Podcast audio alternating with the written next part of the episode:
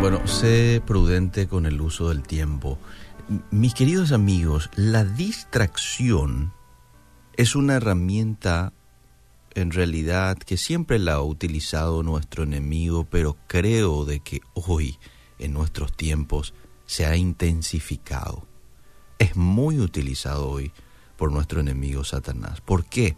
Porque de manera sutil consigue que te salgas de la voluntad de Dios, que es lo que Él quiere, ¿verdad? Que nos salgamos, que nos desenfoquemos de Dios, que nos salgamos de sus caminos, que nos enfriemos espiritualmente, que perdamos el entusiasmo por las cosas de Dios, que perdamos el entusiasmo por la oración, por la lectura bíblica, ¿verdad? por el vivir en, en obediencia. Todo esto quiere nuestro enemigo. Entonces, ¿qué hace? y busca distraernos. Y el mal utilizar nuestro tiempo desencadena una serie de cosas que terminan afectando mi relación con Dios. Y vos decís, pero ¿qué tiene que ver usar mal mi tiempo con mi relación con Dios? Bueno, fíjate cómo funciona.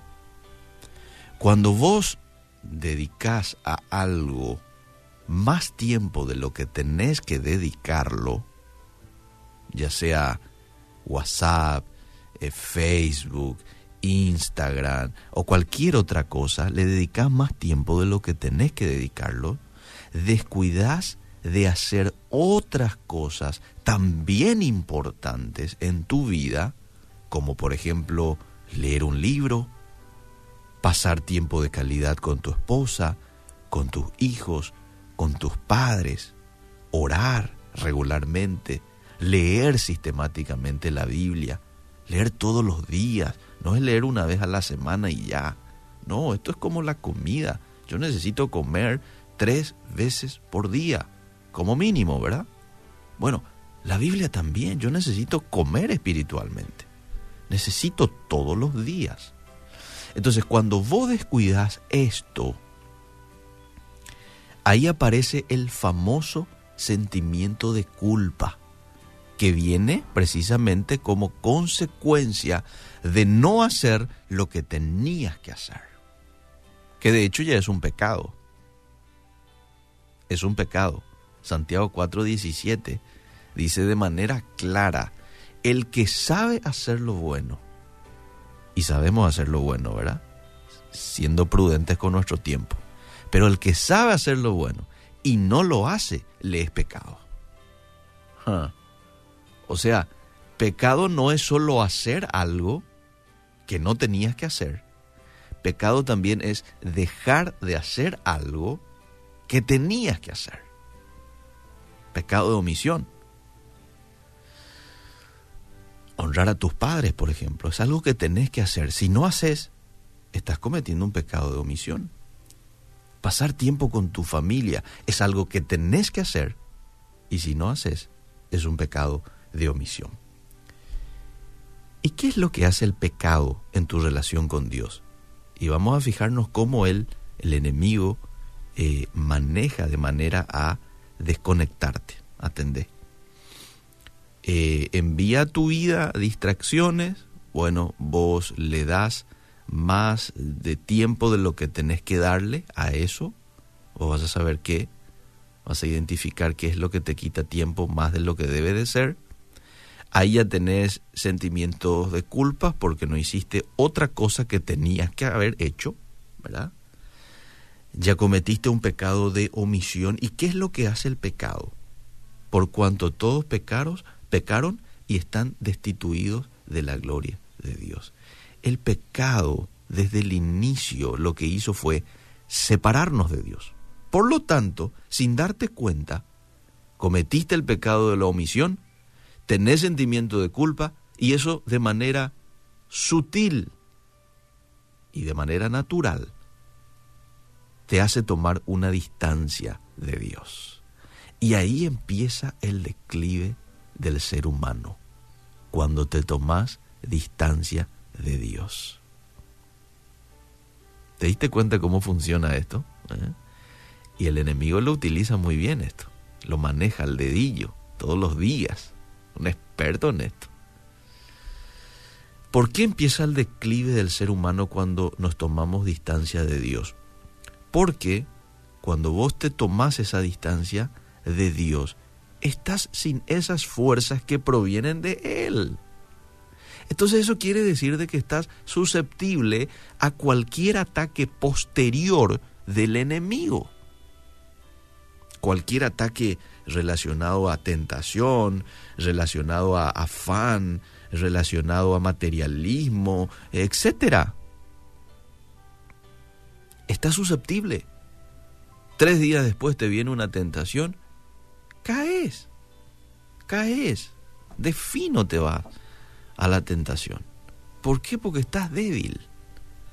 Entonces, como estás débil, no podés hacerle frente al mundo, a la corriente, a Satanás. Estás débil. Ya habrás escuchado a alguien decir, no me di cuenta cómo me pude alejar tanto de Dios, o cómo pude haber caído tan bajo. Solemos escuchar esto, ¿verdad? Bueno, la persona en realidad no se dio cuenta, porque todo fue muy sutil, pero ¿sabes qué? Se estaba dando en proceso su alejamiento. No es que de la noche a la mañana cayó. No, no existe tal cosa. No es que yo hoy un día estoy en la iglesia eh, levantando mis manos y salgo de ahí, ¡boom!, me voy a caerme. No, la cosa se da en proceso. La cosa se da en proceso. Al apóstol Pablo no se le pasó este tema cuando estaba escribiendo la carta para los cristianos en Éfeso. Y él les dice en Efesios capítulo 5, verso 15, mirad pues con diligencia cómo andéis. Y le está hablando a los cristianos. Mirad pues con diligencia cómo andéis, no como necios, sino como sabios. Y en el verso 16 es más específico aún, aprovechando bien el tiempo, porque los días son malos. Que Dios nos ayude a poder ser hombres y mujeres que aprovechan bien el tiempo. ¿Cómo podemos ser eh, disciplinados, organizados con el tiempo? Y habrá gente que nos pueda instruir un poco en esto. ¿verdad? Yo lo primero que me viene es tener una agenda y anotar ahí en esa agenda todo lo prioritario que tenés que hacer en el día. Incluso lo puedes poner este, en posición de más importante. Número uno, lo que es más urgente hacer en este día, 14 de junio. Número dos, lo que es también urgente, pero un poquitito menos importante que el número uno. Número tres ya es un poco menos importante que el uno, pero todavía sigue siendo importante. Por eso viene después el dos y así sucesivamente, ¿verdad? Que Dios nos ayude y claro, ser fieles a, a eso que hemos anotado, ¿verdad? Y enfocarnos en eso. Y hasta que yo no termine eso que escribí, no tengo que pasar a otras cosas, ¿verdad? Tengo que terminar eso.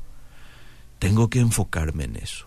Entonces, cuando yo hago lo que tengo que hacer, eso de paso te va a dar satisfacción, te va a dar paz. Vas a estar contento contigo mismo, no vas a cometer ningún pecado de omisión. Y claro, ahí en mi lista yo tengo que poner, número uno, oración. Hay que darle la prioridad a Dios. Lectura bíblica, ayuno, enfocarme en el Señor, vivir en santidad.